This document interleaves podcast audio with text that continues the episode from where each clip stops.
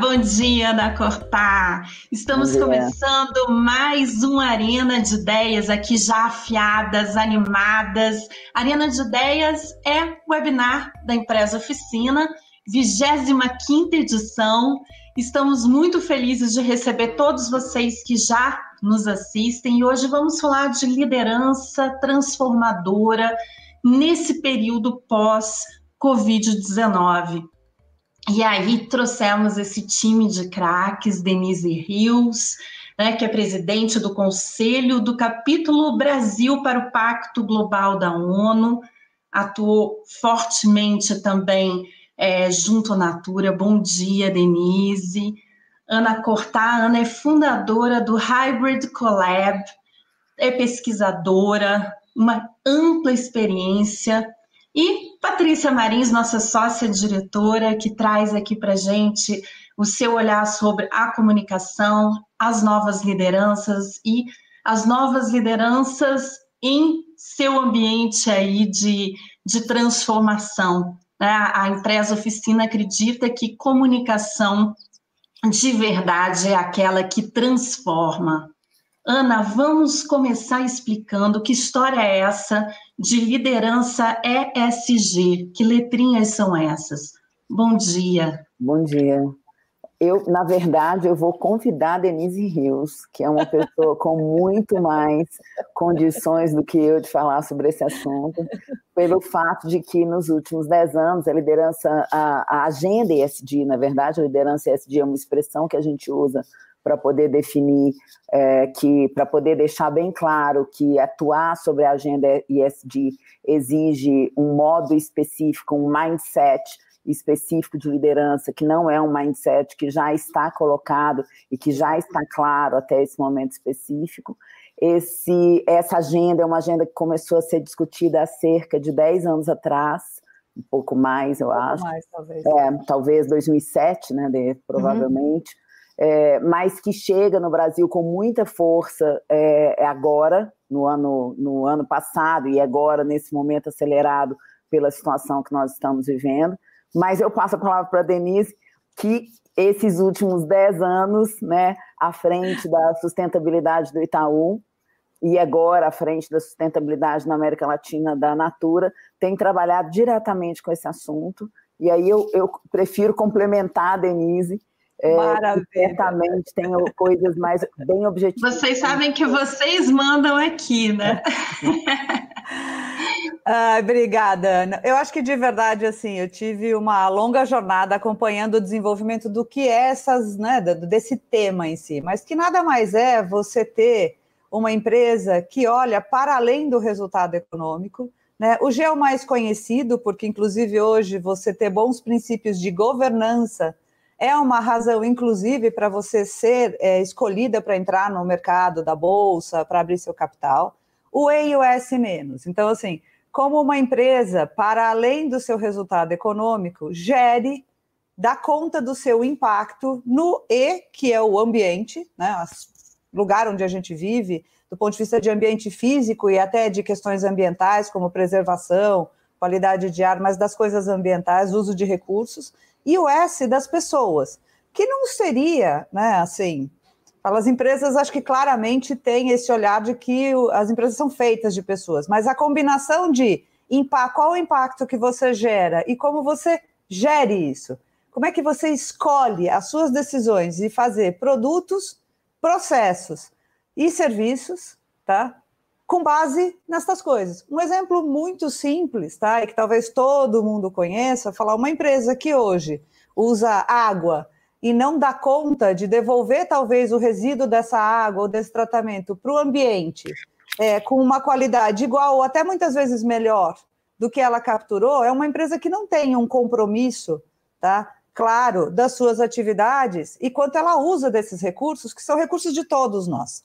Então, é como uma empresa, e acho que o exemplo mais claro do ESG é o uso pelos investidores, mas como mentalidade é como a nossa atividade empresarial, ela usufrui e ela impacta o meio ambiente, a vida daquela sociedade. E que jeito eu uso para governar isso? O governar tem muito a ver com Não é eu ganho dinheiro em algum lugar, depois uma parte do lucro ou impostos eu divido com a sociedade. É o modo como eu escolho fazer as minhas atividades, seja incluindo mais pessoas, seja pensando em representatividade, em diversidade, seja cuidando do uso dos meus recursos naturais, seja qualquer indústria, cada uma tem um impacto diferente, mostra uma mentalidade empresarial muito mais coerente com empresas que vão fazer parte daquilo que a gente chama economia, não só agora, mas no futuro. E, portanto, muitas vezes ela é considerada um fator que a maturidade nesse tema mostra que a empresa tem muito menos risco, porque ela é mais escolhida pelas pessoas, inclusive para investir, ela tem este compromisso com a sociedade, e essa sociedade devolve em atração de talentos, em escolha de produtos, e nessa percepção de que é uma empresa que contribui com aquele lugar, Tá? Mas muito, muito para muito além disso, é isso que provavelmente vai fazer com que as empresas permaneçam. Porque falando de liderança, liderança é o desafio de permanecer nas escolhas das pessoas, de todas as pessoas que fazem parte da nossa vida, das que nos compram, das que vêm trabalhar com a gente, eh, das que trabalham, que falam dos nossos produtos, das que entendem que uma, uma empresa A, uma liderança B, é mais eficiente, não só para si, mas para o todo. Tá? Então, acho que falando de liderança, essa é a conversa. Eu posso acrescentar uma coisa, Fernanda? Pode, já vou te passar uma pergunta. Queria que você, na verdade, não é uma pergunta. A gente quer saber qual é o propósito do Hybrid Collab e qual, qual que projeto é esse? Tá, Fique à vontade, eu, Ana. Tá. Eu quero acrescentar uma coisa para a Denise, é, ao que a Denise falou, porque a gente vai ouvir muito essa expressão, é, agenda ESG, liderança ESG, isso, isso, vai começar a ser uma coisa que a gente vai ouvir muito, Sim. e como a Denise falou, é uma sigla em inglês para Environment, Social e Governance, ou meio ambiente, é, sociedade e governança, é, e muitas vezes pode passar batido o que isso significa, e qual é a diferença disso Ora. em relação ao que foi colocado até agora. Então, eu acho importante situar na, na lógica é, é, empresarial e no modelo que o capitalismo adotou até esse momento específico, ah, não existia uma preocupação real com a construção de valor no caminho que era percorrido até a geração de lucro. Perfeito. Então, toda, toda a lógica foi fundamentada, tanto a nossa lógica de ensino, de aprendizado, quanto a lógica de ação, ela foi inicialmente orientada para a ideia daquilo que a gente chama de shareholder é, economy, que ainda é o que está valendo, né, né, é importante a gente lembrar, para a ideia de que você precisava alcançar a meta projetada, ou seja, você precisava alcançar o resultado é, desejado, e o resultado desejado, a meta financeira, era, era é, alcançar ou não essa meta é, financeira, era suficiente para definir uma empresa de sucesso. Quando você entra com a agenda ESG, o que a gente está falando é, é, é de uma crença orientada de outra forma. É uma crença orientada por um propósito de que, de que a atividade comercial ela não é divorciada do contexto social e do contexto ambiental. Ou seja, o contexto ambiental e o contexto social eles não estão fora da corporação. A corporação é parte de um sistema. Então, não é algo que eu penso fora de mim. Portanto, por exemplo, eu penso em, em, em, em, impacto como se o impacto acontecesse em outro lugar. Eu exteriorizo o pensamento de impacto. E é dentro dessa lógica que a agenda ESG traz e que a economia das partes interessadas, o stakeholder economy, que também é uma discussão de muito tempo, né, Dê? Mas que recentemente ganhou muita força, principalmente agora acelerado pela realidade e a gente pode falar um pouco disso, de por que, que essa realidade está acelerando essa discussão. Isso traz a gente para um lugar onde o foco é discutir o caminho e não só o lugar onde é, e não só o fim. Então nós vamos isso afeta desde o contexto comercial, ou seja, o contexto empresarial, como o sistema como um todo, porque isso fala sobre nós como pessoas, fala das corporações e fala do sistema político, ou seja, essas coisas todas formando o mesmo sistema e absolutamente interdependente, que nos obriga a pensar como que uma decisão impacta um conjunto de fatores para que a gente pare de analisar sucesso apenas pelo desempenho financeiro, seja o nosso sucesso individual ou seja o sucesso de um governo, por exemplo, através do PIB. A gente já sabe que não é suficiente analisar desenvolvimento através do resultado econômico. O PIB é insuficiente para medir desenvolvimento. Então, isso é algo que é extremamente positivo nesse contexto, e isso é um avanço muito grande. Essa é uma luta de muita gente há bastante tempo, né, do mundo corporativo e do mundo político, e nesse momento específico é uma, um, um aspecto que está sendo extremamente valorizado, como disse a Denise Rios, não iremos sobreviver nem como indivíduos, nem como empresas, caso a gente não mude o modelo que está, a gente não reinvente o modelo que está estabelecido nesse momento específico. Fala um pouquinho sobre o Hybrid Collab, seu projeto, Ana. Ah, então, a, a Hybrid é um, um projeto extremamente orgânico, é um projeto que nasceu há quatro anos atrás e que eu costumo dizer que ainda não realizou o seu, o seu, o, o seu propósito amplamente, até porque a ideia, quando eu criei a Hybrid há, há quatro anos, foi exatamente essa discussão.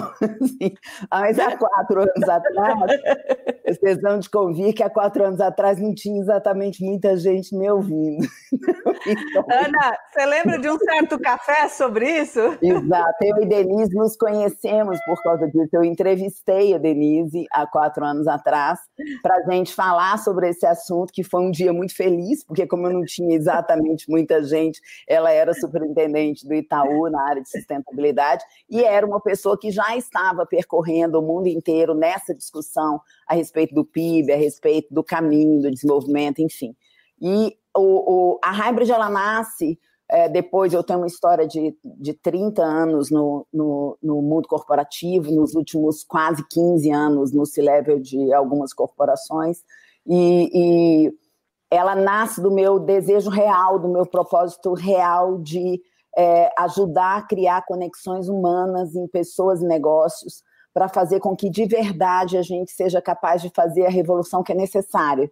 Então, essa, o, o, essa, essa, esse trabalho de criação dos novos mindsets, de como é, porque tudo isso que a gente está falando na prática tem caminhos, né? A gente precisa mudar o nosso modelo de tomada de decisão, a gente precisa mudar a maneira que a gente que a gente faz diagnósticos, por exemplo. Hoje, nós fazemos diagnóstico quase todo o tempo pensando na média, o que nos impede muito de ver as diferentes camadas, o que nos impede de perceber as sutilezas. Quando a gente trabalha só pela média ou só pela maioria, por exemplo, a gente invisibiliza um conjunto enorme de pessoas, necessidades, etc. E todo esse processo que a gente está vivendo vai pedir novos modelos de formação e novas réguas de avaliação, não é verdade? É, nesse momento específico que a gente está vivendo, o pensamento ele é uma ação. E é, é muito engraçado, porque a gente vem de 10 anos, sei lá, 15 anos, onde, na verdade, tudo que a gente imaginava que estava relacionado à ação meio que excluía, é, né, de uma certa forma, obrigava o pensamento a ser muito rápido, o que não incluía mudança de, de, de cultura e não incluía é, a mudança de perspectiva, nem as discussões de impacto que são necessárias. Se você pegar, por exemplo, aquilo que foi entendido como nova economia 10 anos atrás, que era a ideia de que era suficiente você ter tecnologia e, por exemplo, o conceito de MVP, que muitas vezes se baseava na ideia de que você tinha que colocar um, um, é, um, produto mínimo ou um serviço mínimo na rua sem discutir se isso ia quebrar a cabeça de alguém, ou seja, sem discutir, para descobrir o impacto, tem determinados impactos que você não precisa pôr na rua para descobrir. Porque quando você coloca na rua para descobrir, você prejudica alguém, e nessa lógica de mundo que nós todos juntos estamos querendo ajudar a criar, a gente está discutindo um mundo ético, e ética é sobre bom, bem comum. Portanto, precisa estar bem para todo mundo. Se não estiver bem para alguém, não é ético. E esse é o lugar onde, de verdade, a, a, a gente, a Hybrid tem, e a, como a gente atua? A gente atua em rede. Então, é, é, o que a gente faz é criar essas conexões entre diferentes pessoas que podem, na complexidade que a gente está atuando nela, nunca nós vamos ter dentro de uma corporação todos as, todos os, o, todas as pessoas necessárias, todos os pensamentos necessários, todas as formações necessárias. Então, o que nós fazemos é atuar em rede, é, através de um trabalho amplo de curadoria, onde a gente reúne os times necessários para ajudar as mudanças a serem aceleradas dentro das corporações. Obrigada, Ana. Patrícia, quando chegou aí a, essa pandemia, ninguém estava esperando naturalmente. É, eu costumo dizer assim, todo mundo ficou diante, todo líder, né? Mas todo mundo, as empresas, os líderes, os times, todos ficaram de frente para um espelho. Em que momento eu estava? Quais são minhas fraquezas? Quais são minhas forças? Como é que eu uso tudo isso agora para me reinventar, para ser criativo? Né?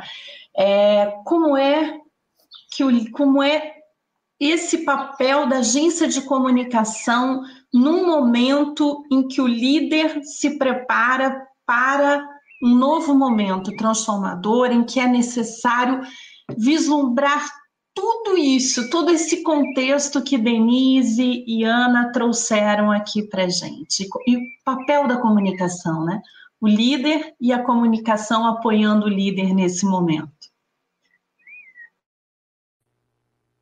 Bom dia, Fernanda, Ana, Denise. Super prazer ter vocês aqui, é, trazendo conceitos tão importantes, né? A gente tinha que ter uma pandemia para que as pessoas pudessem parar e falar: ah, agora existe uma agenda, e já existia isso há 10 anos atrás, né? A gente vinha conversando em vários momentos é, eu e a Ana falando sobre como o, mundo precisava apertar aquelas três, três teclas juntas, Ctrl, Alt e Del, para a gente poder parar e rever conceitos, valores e forma de liderar também. Né? Imagino que todos os líderes é, estão na frente, de fato, do espelho.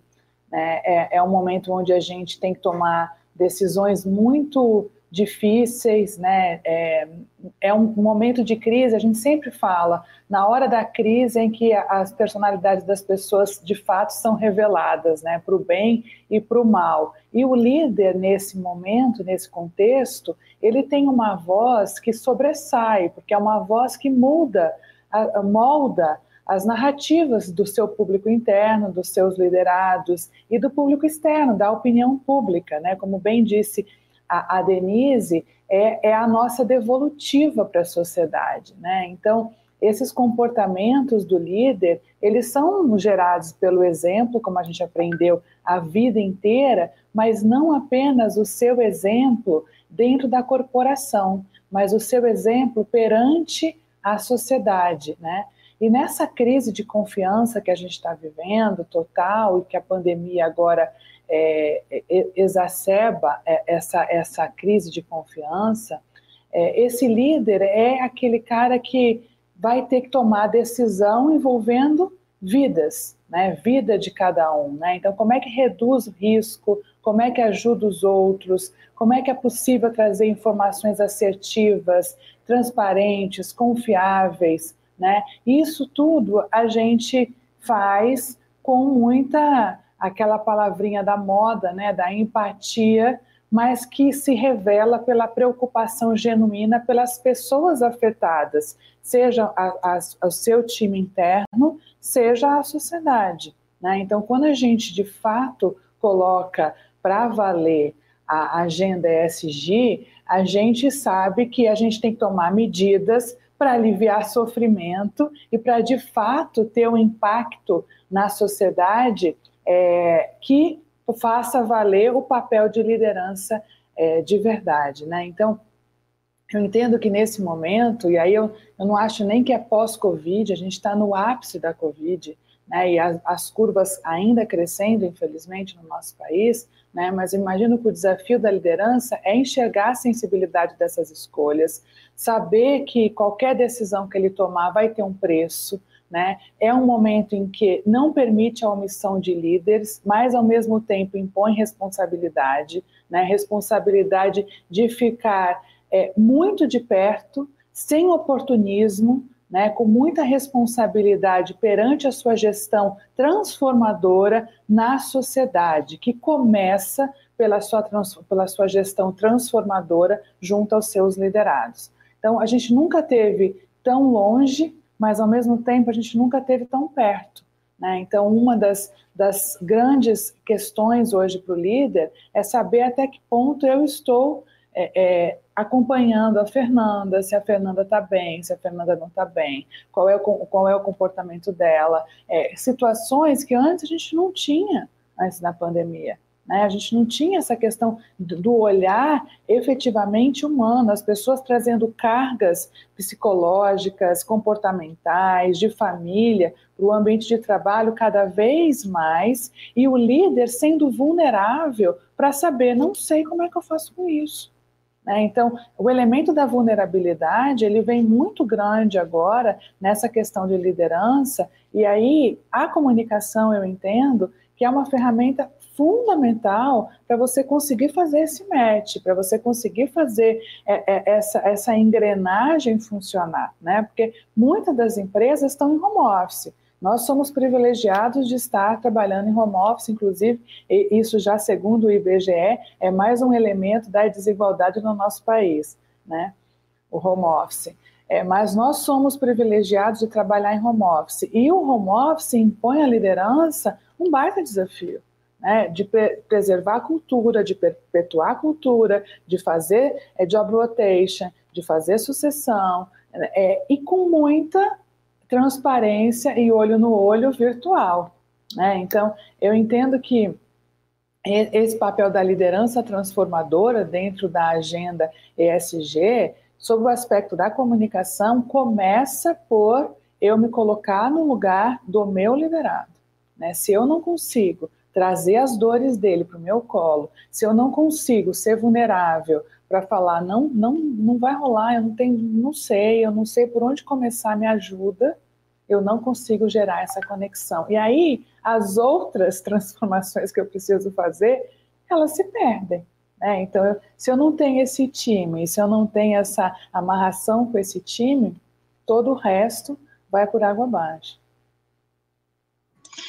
Estava é, me lembrando aqui de uma acho que foi na semana passada, ou não sei se foi esse mês, a Nasdaq colocou na frente, na fachada dela, exatamente essa agenda.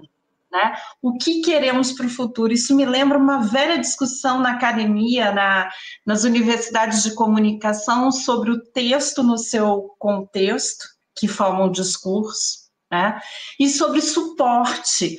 Então, como é importante você ter o suporte, né? o perfume ele, o perfume francês dentro do frasco dele ou fora, né? E, e aí você tem ali um suporte que é a Nasdaq com tudo que acontece ali dentro, pessoas trabalhando e, e o dia a dia deles, mas ela é suporte para uma mensagem assim: o mundo muda. Qual é o seu propósito? O que a gente quer com tudo isso que acontece aqui? Eu acho que mostra muito disso. É, e eu fico imaginando, Denise, os líderes que começam a entrar em contato. Vocês estão há quatro anos falando aí de ESG, ESG, né? Environment, Social, Governance e tal.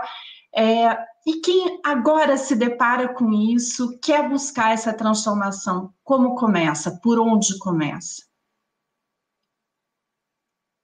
O seu microfone está fechado, Denise. Achei ótimo, foi sem querer. Achei ótimo você mencionar é, esse, esse exemplo, porque eu gosto muito de exemplos temáticos que mostram como, como a gente tá, eles, eles dão concretude a coisas que, como a Ana traz, estão na nossa cabeça, são movimentos que estão na sociedade. Tá? O reset capitalismo, que é esse que você está falando, aconteceu na semana do clima, tá? Em Nova York e ele fala justamente que é hora de dar um reset, né, de uma economia é, para uma economia regenerativa. Então ele vai trazendo e ele está no que assim, seria o símbolo máximo do capitalismo. Também na semana passada, há pouco tempo atrás, aqui no Brasil, rolaram alguns artigos discutindo os 50 anos né, do, do, do Prêmio Nobel de Friedman, falando que o valor Tá? O S, na verdade, era problema de fora das empresas, dos governos, da sociedade. E uma, assim, enorme, enorme, enorme quantidade de pessoas mostrando concretamente que hoje, de verdade, isso está falido, é velho. O S, ou ele está intrínseco a isso, assim como o ambiente é, e tudo mais, tá? Então, a, acho que é, eu, eu gosto muito de um outro modelo, né? É, Fearless Girl, na frente do, do Buffalo também em Nova York, é um dos meus preferidos, né? Que fala da diversidade. Então, como a gente já vem vindo, e acho que a Patrícia e a Ana tocaram bem, esse é um movimento que ele já está acontecendo. Falo, o que, que mudou agora? Tá? É que, em geral, se a gente pensar, todas as tecnologias, inclusive, que a gente já está, está usando agora, massivamente, elas já estavam aí. O que, que faltava? Um clique, um movimento, um momento, tá? Então, assim, esse momento foi o momento que eu, delicadamente, gentilmente, usando até um pouco do humor para dizer, Mãe Natureza mandou todos nós para casa para pensar nas nossas atitudes tá? E para pensar no que a gente quer diferente nesse momento em que a gente tem esta oportunidade, porque realmente ela é um risco, mas ela é uma oportunidade. Quando alguém fala em começar agora, tá? É, eu, eu queria até compartilhar um negócio que a Patrícia trouxe. Eu acho que sobre a liderança que se torna vulnerável e que tem que admitir que não tem toda a bagagem para experiências como essa, ela abre valor para a economia dos stakeholders, tá? justamente o capitalismo dos stakeholders, porque ela abre o valor para soluções compartilhadas, para soluções que podem ser construídas em conjunto. A maioria das soluções que a gente encontrou em rede na Covid, tá? Elas foram soluções que vieram desse ponto. Falou o que, que a gente pode junto construir, que independentemente, como a Ana trouxe, em redes, a gente não conseguiria. Tá? Então, várias ações mostraram isso. E hoje, para quem quer começar, eu costumo dizer que existe uma lista pública de to-do list da humanidade. Todos os desafios que a gente tem que, de certa forma, endereçar como, como pessoas, como sociedade, também como empresas, tá? nos próximos 10 anos, que é a Agenda 2030, os famosos Objetivos do Desenvolvimento Sustentável. Então, por que, que ele é um bom guide? Primeiro, porque ali se resume os principais desafios que a humanidade tem para continuar perdurando aqui? Que problemas a gente tem em resolver? E por que ele é um guia interessante também para as empresas e para as lideranças? Porque é um modo mais fácil de perceber que, dado o setor, a atuação, o modelo de negócio que você tem, quais deles você está influenciando mais diretamente. E aí também se taguear por eles, tá? se identificar por eles. Então, empresas que têm, é, enfim, alto uso de recursos naturais, esse compromisso de manter, seja a, o consumo consciente, seja o uso responsável de recursos, os ODS que falam de pobreza, por exemplo, e fome, muito mais ligados às empresas que estão também em alimentos, mas também não só. E ele dá, e principalmente eu falo que eu sou ODS 17, e esse é um, um, um ambiente maravilhoso para isso, porque o ODS 17 fala em parcerias para implementações. Tá? Então, acho que num mundo em rede, cada vez mais, tá?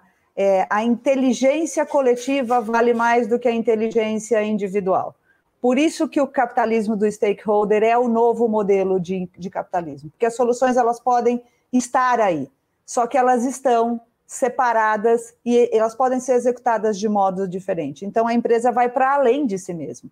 E outra coisa para esse momento especial, onde as empresas se questionam né? Qual é o real papel delas? Eu acho que o questionamento é, é a coisa mais importante. Tá? Eu acredito piamente que o mundo é movido a perguntas, não as respostas. Questionamento é a primeira coisa importante. E depois esse entendimento dessa agenda de mundo, do nosso mundo que está aí, tá? Para ver qual é a sua conexão direta com esse impacto. Acho que a partir daí pensar em qual, quanto o seu propósito pode ir além, tá? é, da simples geração de lucro, e mais do que isso, é, muitas vezes a geração de lucro é o que eu falei anteriormente: quanto mais pessoas dessa nova consciência te escolherem, é o contrário, é mais fácil imaginar que você será uma empresa rentável. E eu queria deixar um último recado, porque muita gente me pergunta por que, que esse assunto de empresa né, tem essa ideia de que essa mudança é uma coisa mais de consciência coletiva, sociedade e tudo mais, países. Eu vou dar um dado aqui que eu sempre uso, ele já deve ter, ele é de uns quatro anos atrás, já deve ter uma versão nova. Para a próxima eu vou procurar. Dos 200 maiores PIBs do mundo, tá? Eu gostaria que alguém aqui, junto com vocês, tentar nos assistindo, pensasse, ou conseguisse me responder, quantos deles são empresas. Tá? Então, imagine que você pegue o faturamento né, dos países e faturamentos de grandes empresas mundiais, coloque tudo numa lista. Nas primeiras 200, quantas são empresas? 154. Só para a gente pensar onde é que está essa potência. Tá? E é por isso que eu sempre cito, falo, quem quer começar agora, é, eu fortemente recomendo que faça essa reflexão e se faça essas perguntas, ao invés de sair comunicando coisas que a gente ainda não tem certeza é, se está fazendo bem.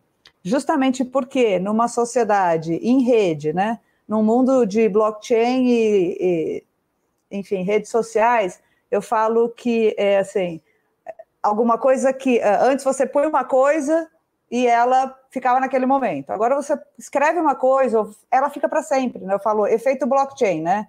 Entra um aqui na cadeia, vai ficar para sempre. Então você está construindo a sua história e eu acho que nesse momento é melhor uma reflexão de quão contemporâneo, pertencente ao tempo em que você está vivendo, a sua liderança, a sua empresa pode ser, tá? É muito mais do que cair na tentação de olhar tudo que eu já faço e dizer, puxa, eu sou sustentável, tenho um propósito, ou escrevo aqui um conjunto de letras bonitas que nos próximos 10 anos é um compromisso das sociedades empresas com a sociedade.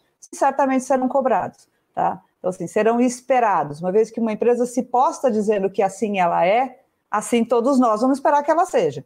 Então, de verdade, é, eu acho que tem uma profunda mudança em fazer essa reflexão, se orientar pelos desafios que estão postos aí para a gente como humanidade, e inclusive ter compromissos públicos, responsabilidade de dizer estou avançando ou não e por quê.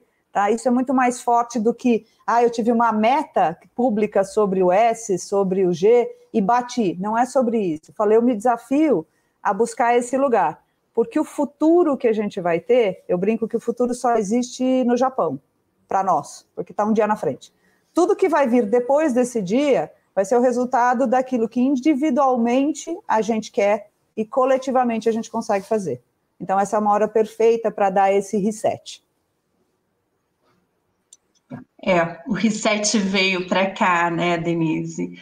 É, Ana, conexões, né? estabelecer conexões, assim, é, surgem aqui algumas perguntas e aí agradeço já as pessoas que começam a borbulhar como é que você gera essas conexões? Como é que a empresa pode ser cada vez mais igualitária sem perder o rumo do negócio? Seu microfone está fechado, Ana. A gente esquece o microfone, né? A educação nos manda fechar o microfone, mas a memória nos faz esquecer de abri-lo. Tudo bem. É, eu, é, eu acho que essa pergunta até me permite complementar algumas coisas que, que a, com algumas coisas que a Denise falou. É, primeiro ponto, que eu, eu queria fazer um ponto muito rápido sobre essa semana, particularmente sobre a, a, a Nasdaq, é, que a, estava expondo os princípios do, do, do Global Reset, é, do Fórum Econômico Mundial, é, é, é, isso que estava na frente da Nasdaq naquele momento. A Nasdaq não estava falando por si mesma, ela estava expondo um conjunto de questões que foram discutidas pelo Fórum Econômico Mundial nos últimos, é, nos últimos meses.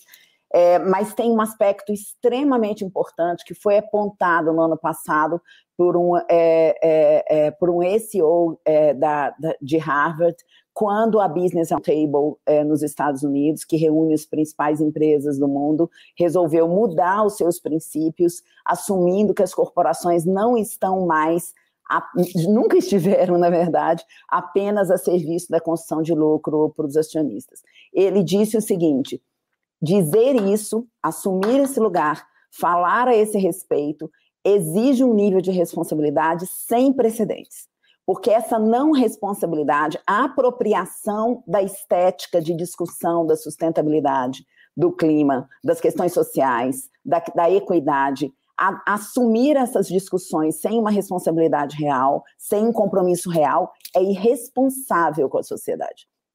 Não é só que é algo que não deve ser feito, é algo que pode, pode esvaziar lutas reais e pode nos fazer dar passos para trás. Então, é muito importante que as pessoas tenham em mente o tamanho dessa responsabilidade. O primeiro ponto para você estabelecer conexões, na verdade, passa por uma coisa muito simples, que é a gente se lembrar que é sobre a gente. Corporações são, são pessoas. Não existem corporações. O que são corporações?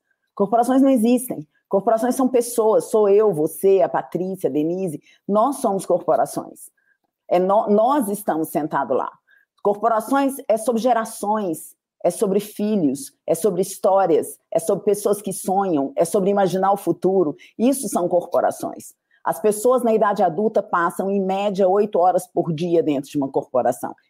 Isso é mais do que nós passamos na escola quando nós somos crianças. E os nossos pais não nos deixam estudar em qualquer lugar e esquecem de nos ensinar, na, verdade, não aprenderam a nos ensinar o quanto nós devemos nos preocupar com o lugar para quem a gente, com o lugar para o qual a gente trabalha. A serviço do que está o nosso conhecimento, a serviço do que está a nossa força é, é, de produção. Então, essa questão, ela é uma questão chave, é o começo de tudo, porque é aquele momento que a corporação olha para si mesma e se pergunta a serviço do que ela está, porque ela é parte do sistema social. Se reconhecer como parte do sistema não é ruim. Nós tivemos muito medo disso durante muito tempo.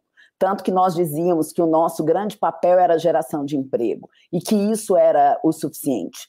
Não é suficiente porque não adianta você dar emprego e não se preocupar se a pessoa com quem uh, que está trabalhando na sua casa ou na sua corporação consegue realizar os seus sonhos, consegue dormir à noite, consegue mandar os filhos para a escola, consegue ter um sistema de saúde saudável. Nesse momento, quando os líderes foram mandados para casa, a gente fala muito dos funcionários, a gente fala muito sobre os times que estão em casa.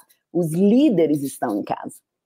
Os gestores estão em casa. Os gestores estão em casa sobrepondo as suas realidades, tendo que se ver como pai, que muitas vezes ele não se via, tendo que se ver como marido, tendo que se ver como companheiro, tendo que se ver como filho, porque enquanto ele está em casa, o, o, o, a mãe e o pai com mais de 70 anos, muitas vezes, está em outro lugar sem que ele possa falar com eles. Então, ele também está se vendo como filho.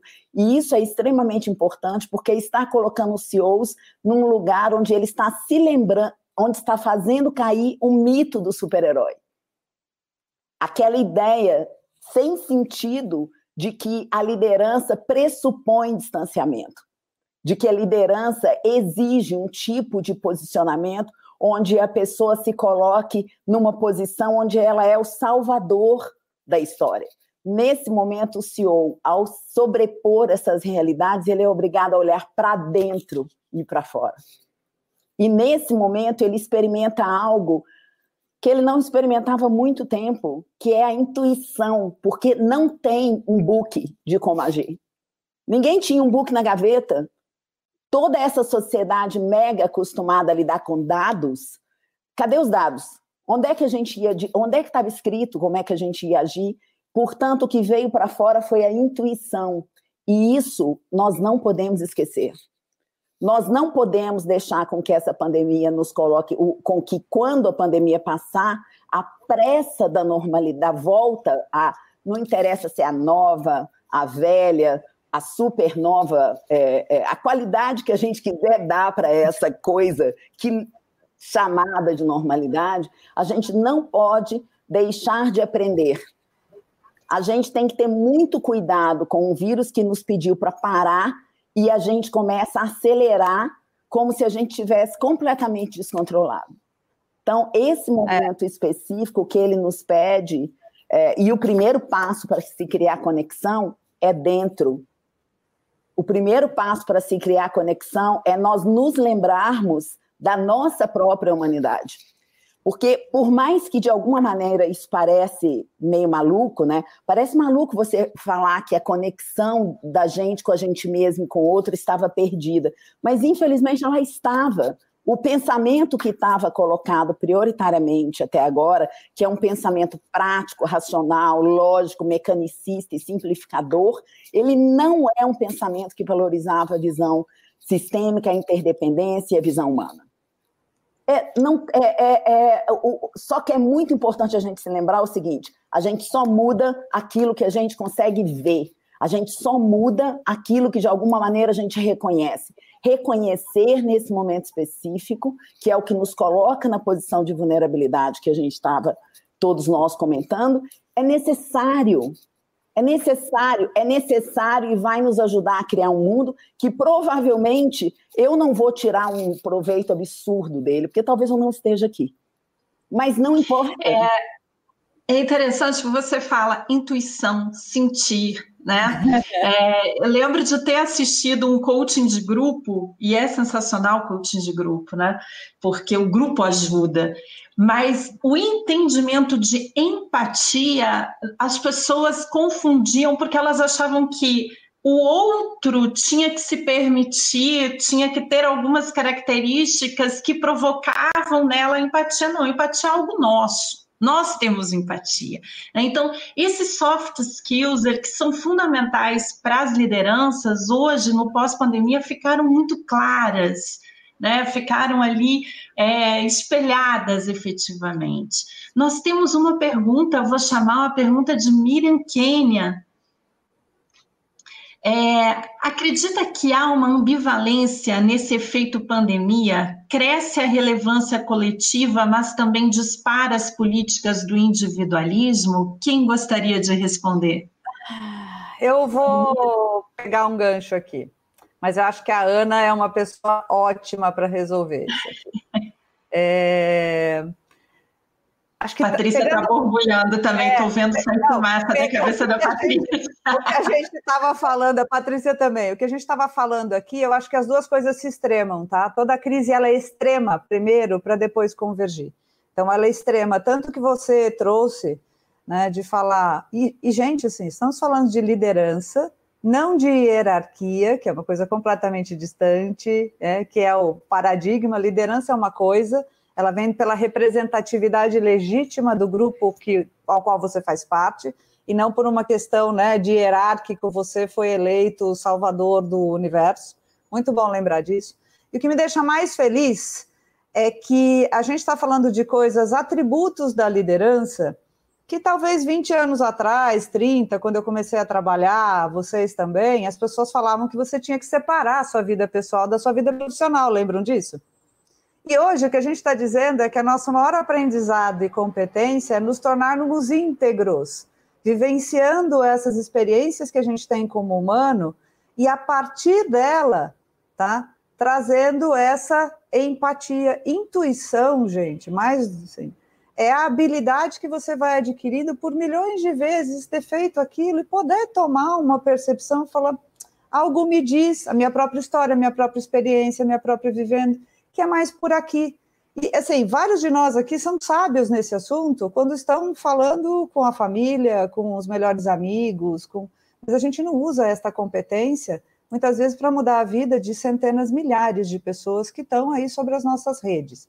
Então, eu acho que extrema, sim, essa vontade de doar, essa necessidade de se fazer parte desse novo mundo que a gente quer desenhar, como também o medo é um mau conselheiro, né? Então, muitas vezes, em um momento como esse, eu falo que a gente fica ambíguo entre a coragem e o medo. A coragem de ser o novo e o medo de não conseguir dar conta do que se coloca na nossa frente. O que extrema aquela coisa do, ah, vou salvar o meu e tudo mais. Mas por isso que eu vou voltar de novo à minha própria brincadeira do ODS 17, eu acho isso normal, tá? Eu acho esperado que acontecesse e até pela nossa diversidade né, de mentalidades e de experiências em relação ao mundo, mas a sociedade vai escolher aquilo que é mais contemporâneo.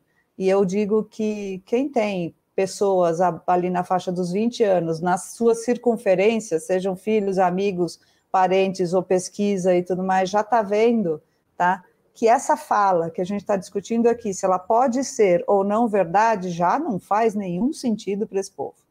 Então, assim, eu queria só saber como é que a gente vai atrair estas lideranças e manter as nossas empresas vivas se a gente continuar discutindo essa mentalidade hierárquica, né, dominadora, como liderança, ao invés de colocar lá o melhor da gente como ser humano coletivamente, tá? Então, assim, é pensar numa coisa bem prática, a gente, como empresa, vai precisar de líderes, né? Então, se esses líderes também nos escolherem, não nos escolherem hoje porque o nosso propósito não é real, porque essa não é a mentalidade, é bem provável que esse seja um sinal de que você não vai estar aqui nos próximos 20 ou 30.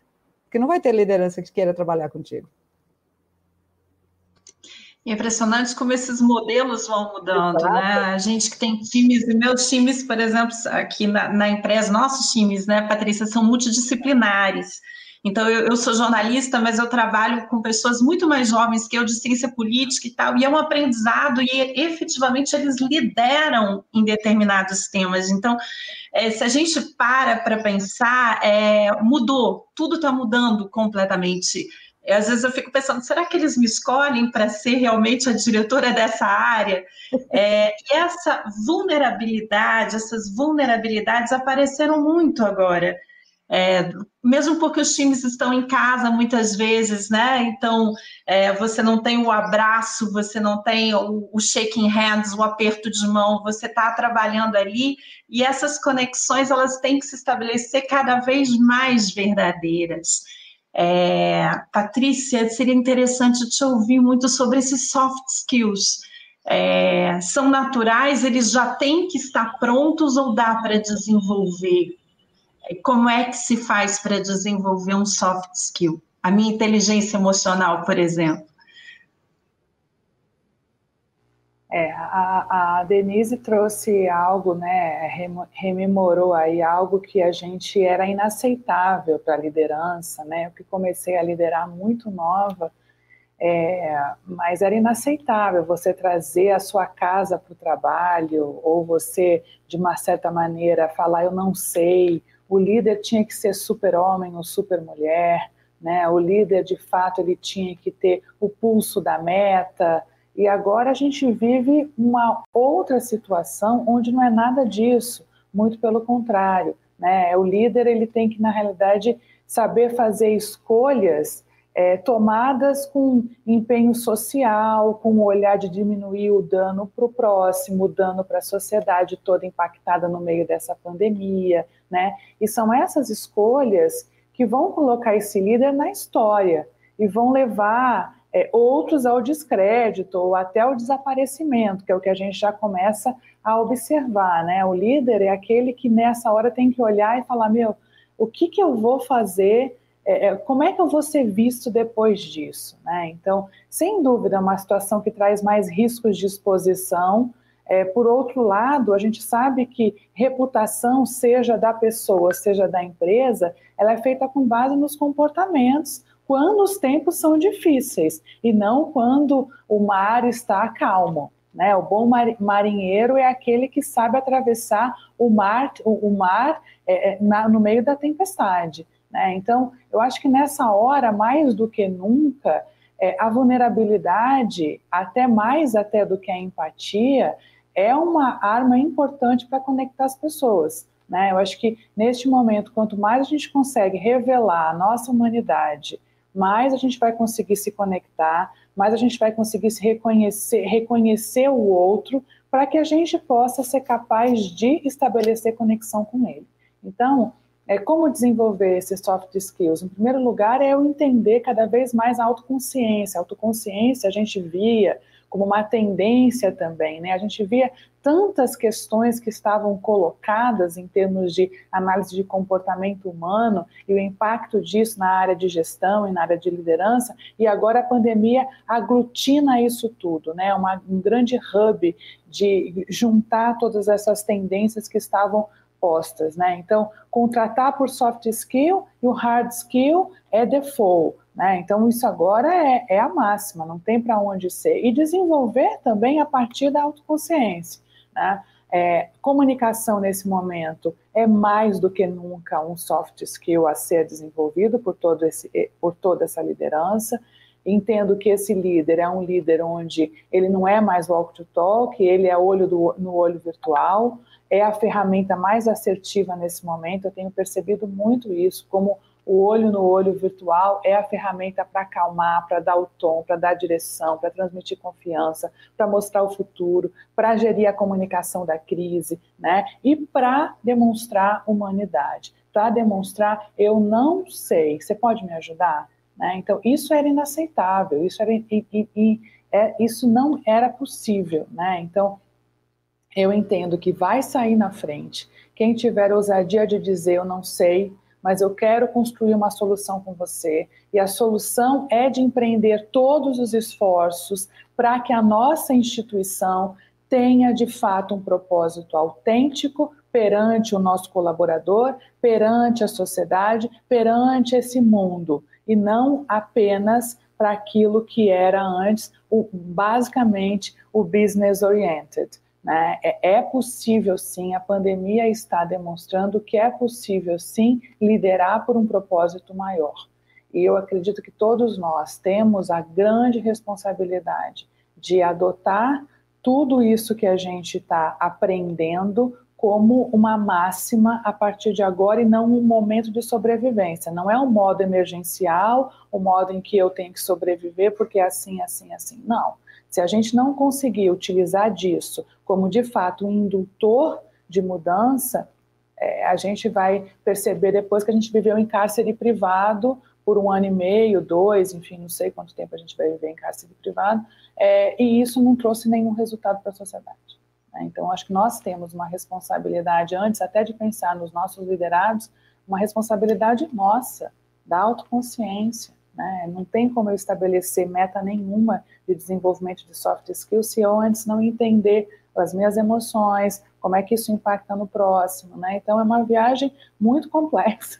Mas eu acredito que a gente tem que mergulhar nessa viagem. A gente começou a receber um monte de perguntas. É, é uma pena que a gente tem ali uma horinha só para bate-papo, ele está delicioso. Eu queria agradecer e dizer que a gente vai tentar responder todas as perguntas, caso não seja possível, depois no blog da Empresa Oficina a gente posta aí é, o resultado de hoje e algumas respostas. Eu queria chamar a pergunta de Ivana Crisanto. Pensar coletivo é um grande ensinamento dessa pandemia. Excelente pensar em uma visão conjunta, transversal. Como vocês vislumbram a formação de novos líderes nesse contexto? Quem quer começar respondendo? Ana? Acho que está desligado o microfone, Ana. Já, já, já fui lá ligar. Eu, eu, eu posso falar, e eu aproveito e, e só trago, antes de responder exatamente essa pergunta, um ponto é, feito por, outra, por outra pergunta sobre existir uma ambiguidade entre individual, individual e coletivo, entre individualidade e coletivo.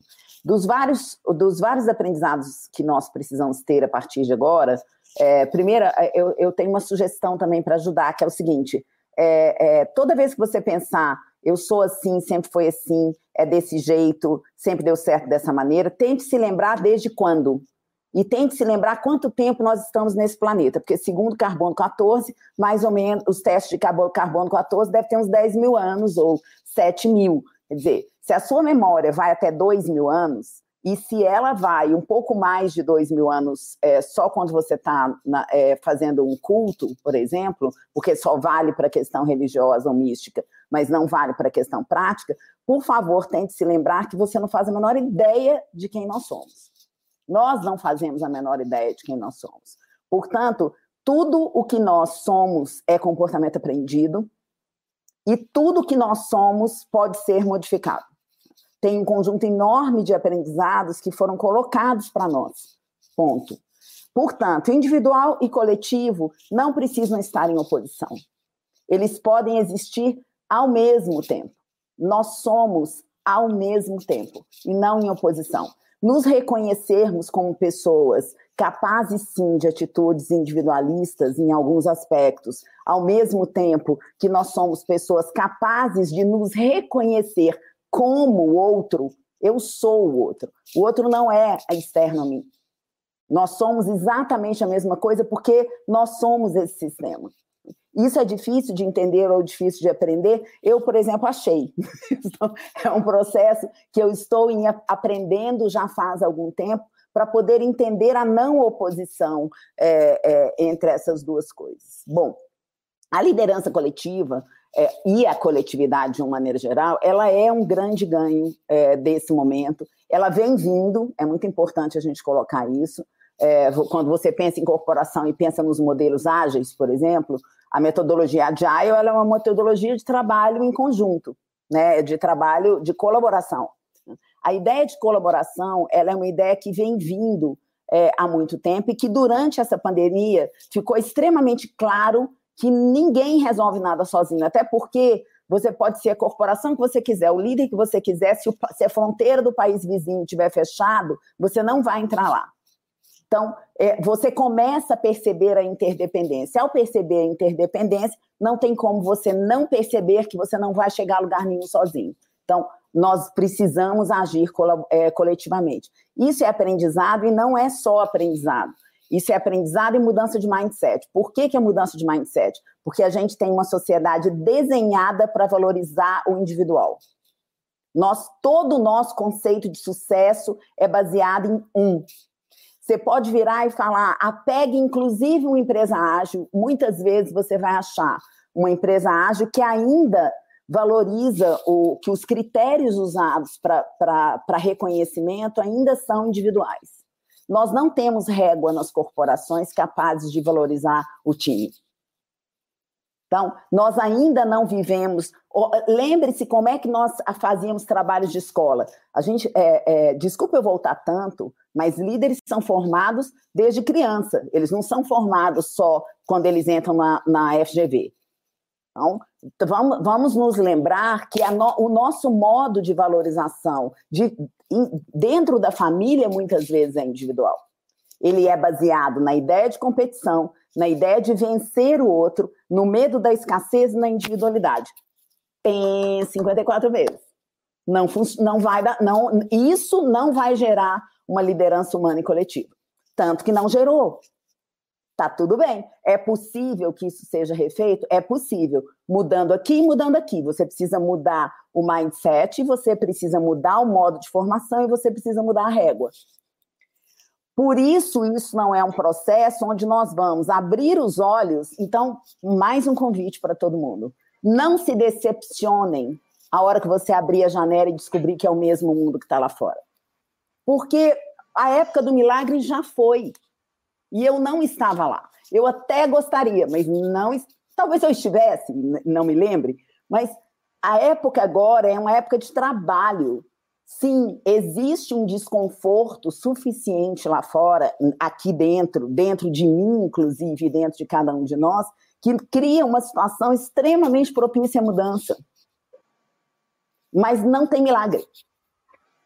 Então, sim, nós vamos. O que nós estamos vendo agora são coisas borbulhando. Então, sim, nós estamos vendo nascer é, é, nascer a atenção e a valorização da liderança coletiva e da, da, ideia de que sozinhos nós não vamos conseguir. Nós vimos empresas se reunirem, empresas concorrentes para resolver os problemas. Nós vamos. Isso mostrou que é possível, mas isso precisa continuar. E isso precisa continuar no dia a dia. Isso precisa continuar quando as, com corporações discutindo a sociedade e não só o segmento. Discutindo o meio ambiente como um todo e não só o, o, o, o, seu ambiente. Agora, Nossa, Ana, queria, é, queria ficar contigo. É... Desculpa o meu entusiasmo, tá, gente? É porque Não, sou... mas que, que, que sabedoria, que delícia é, de discussão, assim, Patrícia. A gente precisa fazer muito mais isso. Assim, é um aprendizado intenso. É, o Arena ele está chegando nos últimos momentinhos dele, Ana. Na verdade, eu vou devolver para você, para você poder já deixar a sua mensagem final, passando em seguida para Denise e Patrícia Marins faz o nosso encerramento. Eu já vou me despedir. Eu sou a Fernanda Lambac, sou diretora de Relacionamento com o Poder Público aqui na Impress. Foi um prazer estar com vocês. quem está nos assistindo, não deixa de se registrar no nosso canal, acionar o sininho, que nós vamos sempre mantê-los informados sobre tudo o que acontece por aqui. Muito obrigada. Ana, é com você para você já deixar a sua mensagem final e depois, logo em seguida, a Denise. Eu vou deixar como mensagem final uma, um, um, ensinamento de um filósofo indiano chamado Krishnamurti, é, é, que foi um dos maiores filósofos do século XX, apesar de muito pouco conhecido, é, que diz o seguinte: o aprendizado ele acontece em movimento.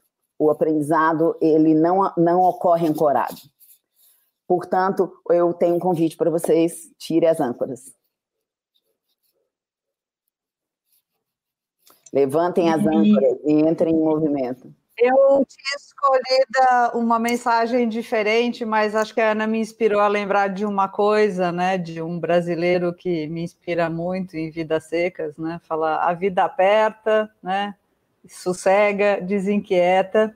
Mas o que ela quer da gente mesmo é coragem. E acho que essa coragem não vitoriana, né? De sair com facas e espadas, mas essa coragem de ser o melhor de si mesmo, tá? o melhor do que a gente aprendeu é, vulnerável, é, olhando no olho, acho que como a Patrícia trouxe, é, e com o poder de, de poder dizer para as pessoas que fala, puxa, eu estou desesperado, as pessoas chegam assim para mim, e falei, eu também, mas está tudo bem, porque a gente está junto, tá?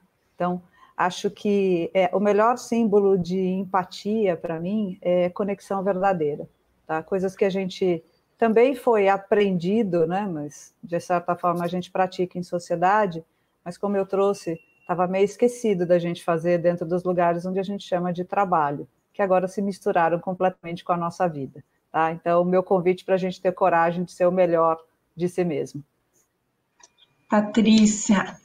As meninas falaram tudo. Eu, a, minha, a, minha, a minha palavra final é de muito agradecimento por todo o aprendizado que a Ana e a Denise, junto com você, conduzidas por você, Fernanda, e por todas as perguntas que chegaram, nos deram hoje. Esse acordar e logo chegar no Arena com esse bálsamo de aprendizado dessas duas é bom demais para a gente poder ter essa energia para enfrentar tudo que a gente tem aí, né? Então, muito obrigada mesmo.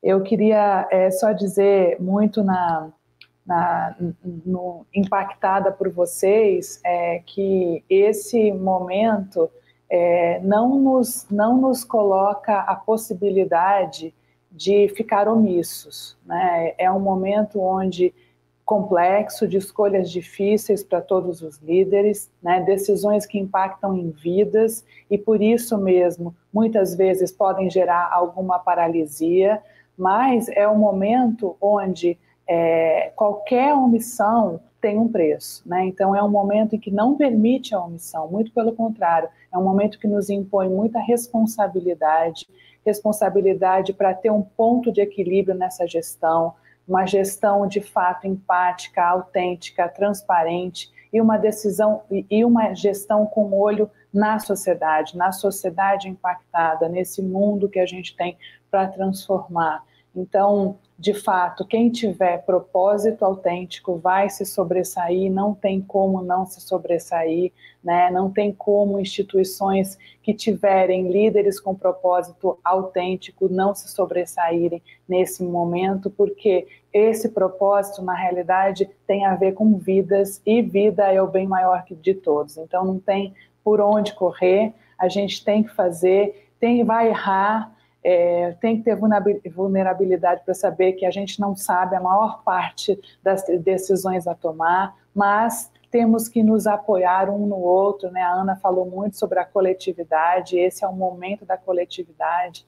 Então, meu, minha palavra final vai muito no sentido da ousadia, da não omissão, da responsabilidade e do bem maior que é o coletivo, que é a sociedade, que é o nosso poder de transformação dessa sociedade.